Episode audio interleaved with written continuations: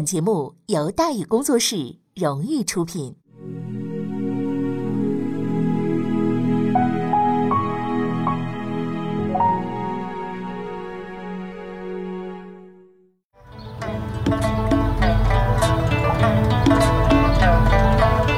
说书唱戏劝人方，三条大道走中央，善恶到头终有报，人间正道是沧桑。给您续上一杯茶，我慢慢的说，您细细的品。听大宇话说，明朝除了咱们广播直播以外啊，我们还在喜马拉雅独家网络发布。各位呢，可以登录喜马拉雅手机和电脑客户端，搜索“大宇茶馆”，选择收听。上期节目咱们说到哪儿啊？咱们说到兵不厌诈，李如松假意和谈，深夜偷营，倭寇兵连续失败。这小叶行长啊。连续的在夜里边准备呢夜袭，但是呢都败了，对吧？但是呢他毫不气馁，今天不行，明天来，明天不行，后边来，反正一直打到你走为止嘛。可其实啊他已经没有机会了，因为就在啊那天晚上，李如松召开了第一次也是唯一的一次军事会议。会议刚开始，李如松就通报了他计划已久的进攻时间，就是正月初八。当然了，为什么这个时候才宣布作战计划呢？他做出了解释，说。倭军所派奸细如金顺良等四十余人，已于近日全部被擒获。我军情报毫无外泄。哎，大伙儿是恍然大悟啊！为什么到进攻头天晚上才说这个事儿？早要是宣布这进攻计划了，可能就泄露了，不利作战呢。而正月初八这一天打仗，今天晚上、初七晚上才通报，除了保密之外，还有另一层意思：就算再有奸细，哎。你也不可能去通报了，来不及了。而且开会的就这么多人，如果到时候军情被泄露，那要查起来一查一个准儿。明摆了，这不信任大家吗？实在有点让人不爽。哎，更不爽的是还在后头呢。什么事儿啊？明日攻城，各位务必全力进攻，如有畏缩不前者，力斩不赦。还有一句，不准割取首级，违者严惩。虽然李如松极不好惹，但当将领们听到这句话的时候，依然是一片哗然，议论纷纷。关于这个问题，咱们得解释一下。在明代呢，战争之后评定军功的标准就是人脑袋，人家容易理解吗？你说你杀了人了，你得有凭据啊，人脑袋就是凭据吗？不然你一张口，我杀了一百五十个人，哪儿呢？上哪儿核实去？对不对？甚至明军大规模作战，向朝廷报战果的时候，都是用级来计算首级啊。而且啊，事后兵部还得一一核实，多少人头给多少赏。所以在当时啊，那抢人头呢，那那那绝对的，那抢手货。每次打死敌人，许多明军都要抢人头，一抢一个就那就是份钱呢。有时候抢厉害了，冲锋的人都没了，大伙一起在这抢人头，都不去打仗去了。李如松很清楚，正月初八那天的战斗将十分的激烈，人头自然不会少。但攻城之时，战机转瞬即逝，要是都抢人头去了，谁破城去？可是手底下人不干了，辛辛苦苦啊，我来跟你打仗，我除了精忠报国、辛勤打仗之外，总得有个按劳取酬，你有个价儿吧。是活是死，咱们先不说，你不让割人头取证据，我以后我怎么报销啊？啊，我报多少，你给你给多少啊？对不对？事实证明，李司令不是不讲道理，哎，李司令讲道理的，干活不给钱这种事儿，哎，人真干不出来。这货，咱们说歹话，中讲在前面嘛，这是不是？丑话说完了，接下来说实在的了。我告诉你们啊，是不行抢人头，对不对？明日攻城，先登城者赏银五千两，重赏之下必有勇夫。一听五千两，嚯，底下将领眼睛啊，真的是啊，这个眼仁是黑的，是吧？金银子是是是白的，哇，这亮了。五千两，大致相当于多少钱呢？这个问题比较复杂，呃，咱们就只能是简单的这个进行计算。因为明代近三百年历史当中，通货膨胀、物价上涨是始终存在的，而且变化非常大，很难确定。咱们只能啊，大体给这么一个数啊。呃，据这个当年明月查资料啊，套用购买力评价理论呢，可以推出这么一个结论，就是在万历年间，一两白银呢可以购买两担米左右，就是最低能买两担，也就是三百来斤。那么一斤米的市价大致人民币两千左右，哇，咱们现在的大米一般的普通大米就是两块来钱，对不对？不到三块钱，两块来钱。那这么推算的话呢，万历年间的一两银子大致相当于啊，呃，六百来块钱那五千两呢，就是三百万呐，是不是啊？谁说人家小气？人家真肯下本钱呢，五千两嚯了得嘛！几乎就在同一时刻，平壤城内，小西行长正进行他的最终军事部署。自打明军到来之后，他曾经啊仔细的观察明军的动向，希望找到对方主攻的方向。由于大雾，而且明军行动诡异，始终无法如愿，所以城中的布防也是一日三变，未能固定。时间已经不多了，长期的军事经验告诉他，决战即将到来，而这天晚上可能是他最后一次机会。于是呢，在一段紧张的忙碌之后啊。小叶行长做出了最终的决定，守卫平壤部队为日军第一军全部、第二军一部，共计一万八千余人，以及朝鲜军啊，就是朝鲜嘛部队嘛，共计五千余人，合计两万三千人。根据种种蛛丝马迹判断呢，明军的主攻方向是西北方向。此地呢，应放置主力防守。于是，小叶行长命令第一军主力一万两千人驻守西北方三门：七星门、小西门、大西门，配备大量火枪，务必死守。而在东面，明军并无大量军队，所以小叶行长大胆做出判断：明军不会在东城发动猛攻。而现在只剩下南城和北城了。短暂犹豫之后呢，小叶行长做出这样的决定：啊，南城广阔，不利用兵。新军就是朝鲜军嘛，五千人驻守南城、邯南门，余部主力防守北城。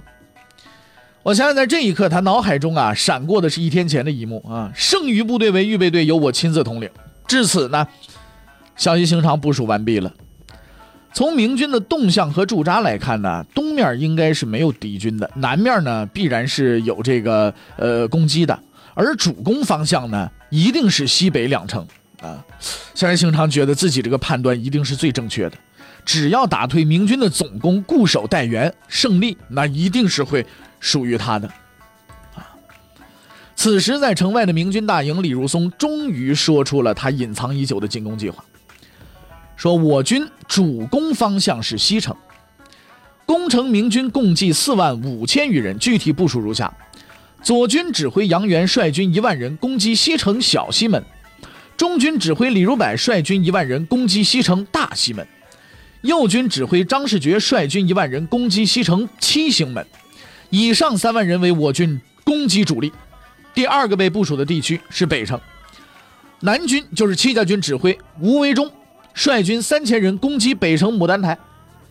平时开会的时候，李如松说话基本上啊都是独角戏，他说别人听。然而就在这个时候呢，一个人打断了他的话，说不行，此攻城部署在下认为不妥。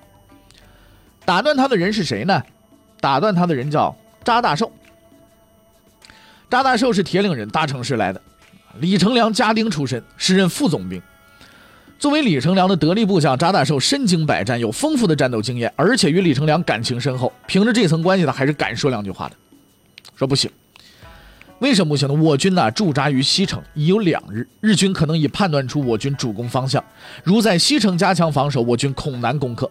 此外，南军虽为我军主力，但北城地势太高。啊，养攻十分不利，难以破城。要说还是查大寿有面子，李如松竟然没吭声，听他把话说完了。当然了，这个面子呢也就到这儿就结束了，是不是啊？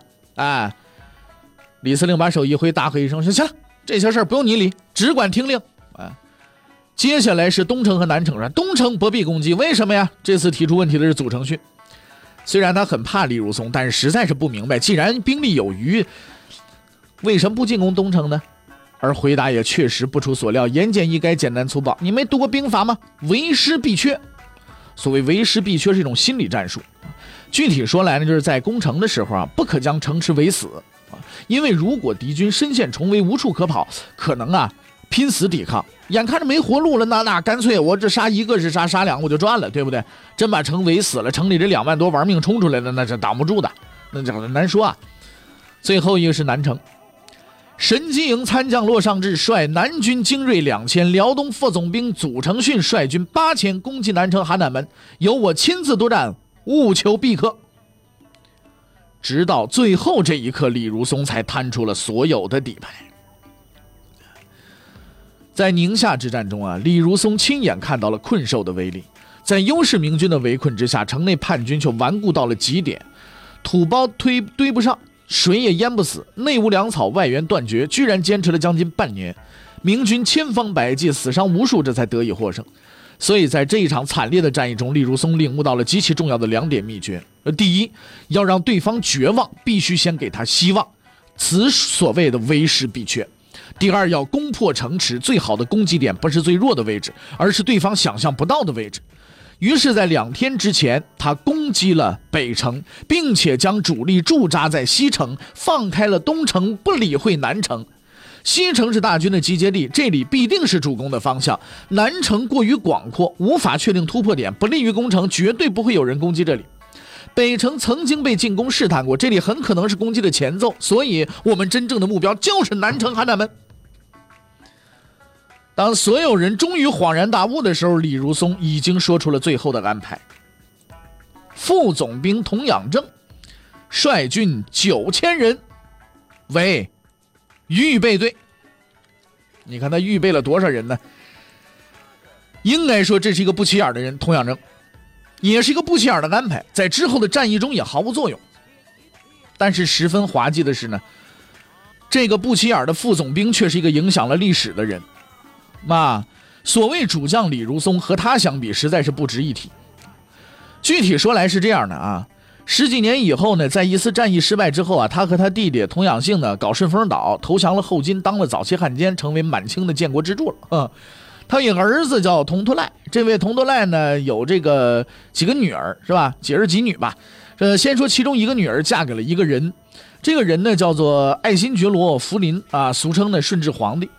佟德赖的这位女儿呢。呃，后来呢，被称为孝康皇后，生了个儿子呢，叫爱新觉罗玄烨，啊，俗称叫康熙，对吧？而佟图赖的儿子也混得不错，一个叫佟国刚，啊，战功显赫，是吧？跟康熙西征噶尔丹的时候战死了。另一个叫佟国维，把持朝政多年，说一不二，人称叫佟半朝，啊。这位佟国维呢，有两个女儿，啊，都嫁给了同一个男人，就是康熙，啊，其中一个虽没生儿子，却很受宠幸。后来宫中啊有个出身低微的女人生了康熙的孩子，就被交给他抚养了，直到养大成人，哎，所以呢这个孩子认其为母。这个孩子名字啊叫爱新觉罗胤禛啊，俗称呢叫雍正皇帝 啊。啊，虽说佟国维呢，呃还有个儿子啊，和雍正呢相交很深，关系一直很好，是吧？这个后来呢还为其继位啊立下了汗马功劳。他那个名字叫隆科多。因为隆科多呢是雍正的养母的同胞兄弟，所以雍正见到隆科多的时候呢，总得喊他一声舅舅。童养正的后世子孙呢，大致如此，还有若干的皇后啊、贵妃呀、重臣呢。由于人数太多了，我们就不再一一的说了啊。顺便说一句，他弟弟童养性啊，还是值得一提的。这个仁兄投降后金之后呢，领兵与明军搞对抗，结果被一个无名小卒带兵给干掉了。这个无名小卒呢，因此飞黄腾达，当了总兵，成为了边塞名将了。他这个名字啊。叫做毛文龙，后来这位毛文龙呢，由于升了官了，开始飞扬跋扈，不把上级放眼里，结果被领导给干掉了。这位领导呢叫袁崇焕，再后来呢，袁崇焕又让皇帝给杀了，罪名之一就是把毛文龙给宰了。哎，你想想这笔账，说也真是不知道从何说起哈。哎，反正咱们这个这些事儿都是后事了啊，咱们放在后边再说，按下不表。咱们现在呢就来说这个目前的这个平壤之战。按常理，预备队宣布了之后呢，就应该散会了吧？李如松也不说话了，大伙儿也陆陆续续的离开军营，回去呢安排明天的战备了。祖承训也是这样的。然而就在他即将踏出大营的那一刻，却听见了李如松的声音：“祖承训，你等等，还有一件事情得需要你去办。”万历二十一年正月初八，明军。整队出营，李如松一如既往地站在队伍的前列，审视着眼前这座坚固的城池。他知道一场伟大的战役即将开始。李如松，天赋异禀，骁国敢战，深通兵机。万历二十六年四月，土蛮寇犯辽东，率轻骑远出岛巢，身先士卒，中伏，力战死。万历二十一年。距离他的死亡还有五年。李如松的人生并不漫长，但上天是厚待他的，因为他那无比耀眼的才华和天赋都将在这光辉的一刻绽放。拂晓时分，明军开始进攻。此时，小西行长正在西城督战。如他所料，明军的主攻方向正是这里。面对城下的大批明军，他并不慌乱。之所以会如此的自信呢，其原因呢，除了早有准备之外，还因为他得到了一份啊可靠的情报。在开战之前呢，日本曾试图调查明军的火器装备情况，但由于信息不通畅，无法得到第一手资料。之后七弯八绕的才得知明军也有许多火枪，但是杀伤力呢要比日本国内的小，啊，那个先进那就更谈不上了。而日本国内使用的火枪虽然都是单发，而且装填子弹是需要相当时间的，射程为一百五十步到两百步啊，但用来对付武器落后的明军嘛，那是实在是太容易了。此外呢，在两天前的那次进攻当中啊，明军确实没有大规模使用火器，这也验证了小西行长的想法。所以小西行长认定，在拥有大量火器部队的这个守卫呢，而且城高沟深的平壤城面前，只会使用弓箭和低档火器的原始明军，只能是望城兴叹。那么，据《明会典》以及《武备志》记载，自隆庆年开始啊，这个明军使用之火器摘录一二啊。火器名叫五雷神机，隆庆初年装用，有枪管五个，各长一尺五寸，重五斤，枪口各有准星，柄上装总罩门和铜管，枪管可以旋转，转瞬之间可轮流发射。这玩意儿啊，大致咱们看起来相当于现在的这个左轮手枪，还是连发左轮手枪，啊？但是这只是小儿科。据史料记载，明军装备的火枪种类二十余种，而且都是。这个大部分都是多管火器，打起来哗啦哗啦哗啦，别说装弹，连瞄准都不用，对着那边砰砰砰砰砰砰打就行了。鲁迅先生曾经说过，火药发明之后，西方人用来装填子弹，中国人用来放鞭炮，至少在明朝这句话很不靠谱啊！以小叶行长的知识水平，竟然能如此的自信，也说实在的难能可贵啊。然而滑稽的是呢，从某个角度来说，小叶行长的判断是正确的，因为根据史料记载，虽然当时明朝的火枪啊还是非常先进的，但是呢。在朝的明军，就是去援助朝鲜的明军，却并没有大规模使用这个先进的火器。当然了，这是有原因的啊。很快呢，小西行长就将彻底了解这个原因。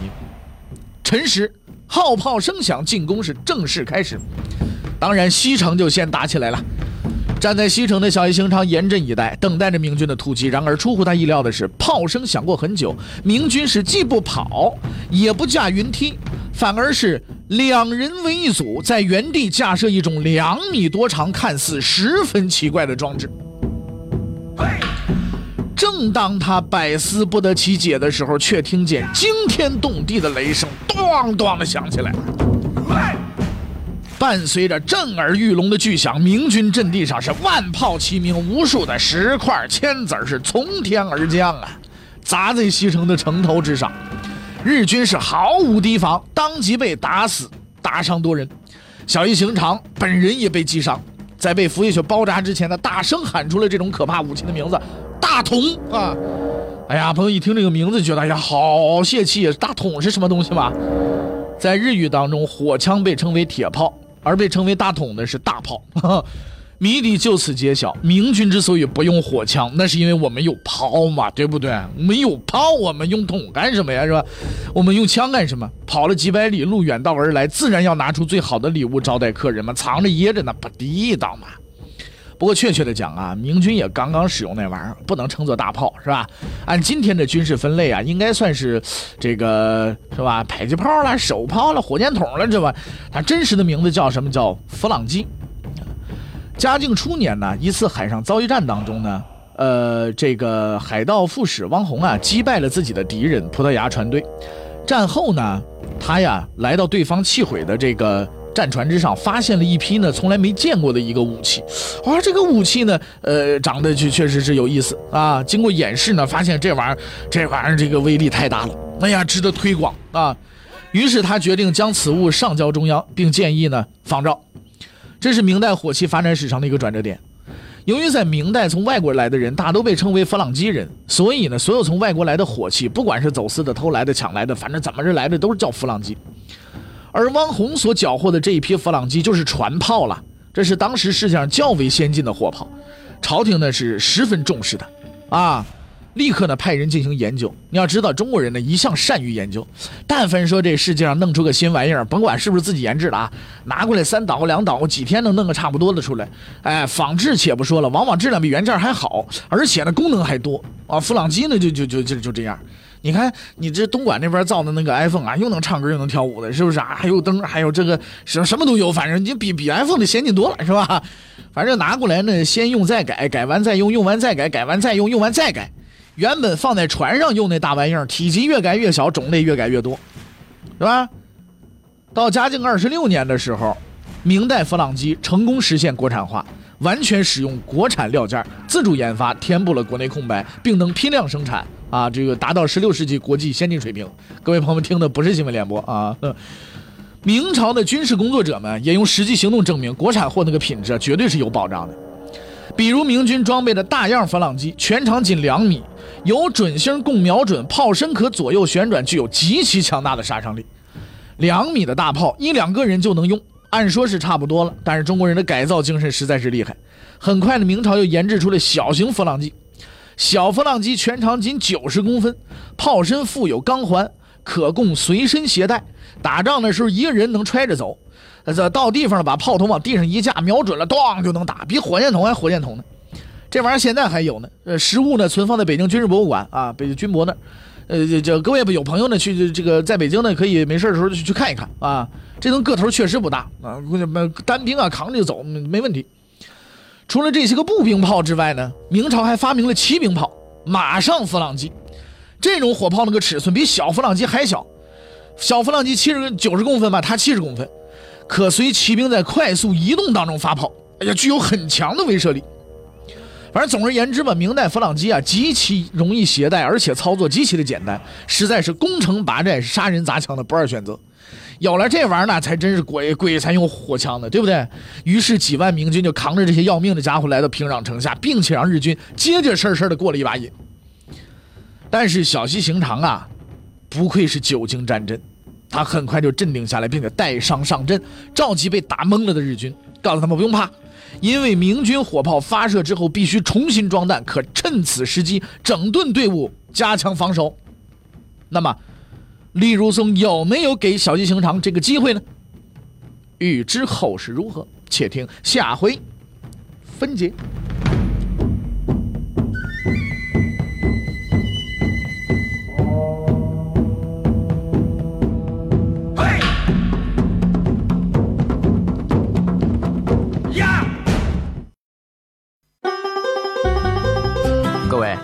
你想跟大禹交流吗？你想跟大宇辩论吗？你想给大宇指出错误吗？